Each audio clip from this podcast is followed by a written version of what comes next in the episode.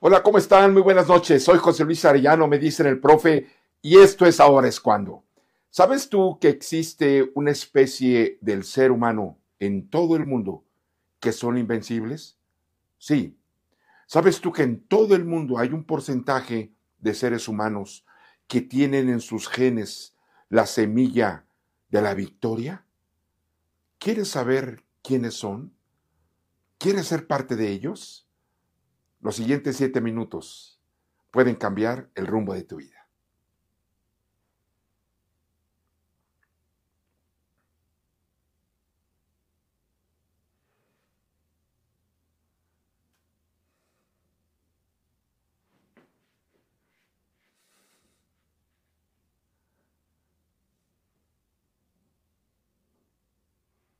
Hoy comenzamos una serie que le llamamos Los Invencibles.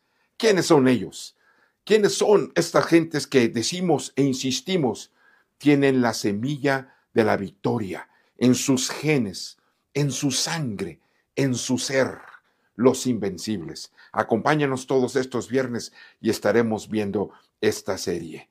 ¿Quiénes son? Sí, déjame decirte una enorme verdad.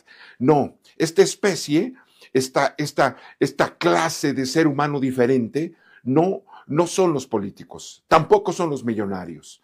No, no muchachos, no son los hijos de los grandes este, millonarios del mundo. No, tampoco son la gente que está en el gobierno. No, tampoco tiene que ver con el color de tu piel o, no, no tiene que ver tampoco con, la cantidad de conocimiento que tienes. No, muchachos, no son los egresados de ciertas universidades. No son los que hablan ciertos idiomas. ¿Sabes quiénes son? Los invencibles. ¿Y hay en todo el mundo? Sí, son los hijos de Dios. La Biblia dice que todos los que tienen al Hijo de Dios pensen al mundo. Déjame, por favor, aclararte primero tres enormes principios, fundamentos. Cuando estamos hablando de ser invencibles, una cosa que tenemos que aclarar es que una cosa es ser invencibles, y otra cosa es vivir lo que somos. No toda la gente vive conforme a lo que es. ¿Acaso no conoces tú gente que es millonaria y que o no o has leído de ellos y que no viven como lo son? No viven disfrutando de esa riqueza por ignorancia o muchos de ellos por avaricia, por lo que sea. ¿No conoces gente así? Por supuesto que existe. Entonces, una cosa es ser y otra cosa es vivir.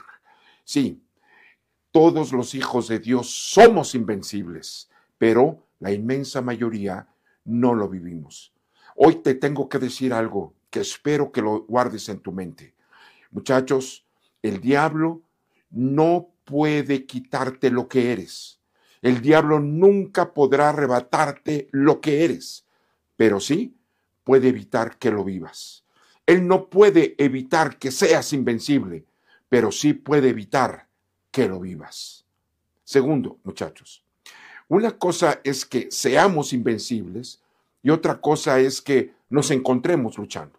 Hay muchísima gente que se encuentra luchando con la enfermedad, contra la enfermedad, luchando contra la pobreza, luchando contra enfermedades emocionales, luchando contra deudas, etcétera. No importa. La Biblia dice claramente, pasarás por el agua y no te ahogarás. Pasarás por el fuego y no te quemarás. Sí, una cosa son procesos en nuestras vidas, ya sea por consecuencia de nuestros pecados o nuestros errores, o desiertos que el Señor quiere que pasemos, pero una cosa son luchas que tenemos y otra cosa es, muchachos, que salgamos derrotados. No, no es así. No tiene por qué, es lo que queremos decir.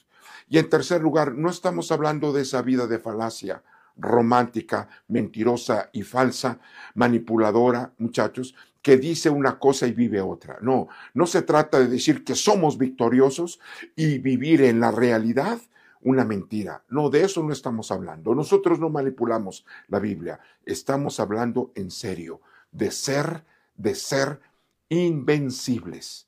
Así es que si estás luchando con la enfermedad, si estás luchando en contra de cualquier circunstancia en tu vida, precisamente para ti, para esos que se encuentran en, en, en el fragor de la batalla, pero que se atreven a creer que si la Biblia dice que somos invencibles, si la Biblia dice que vencemos al mundo, entonces debe de ser real para ti, son estos siete minutos durante todos estos viernes.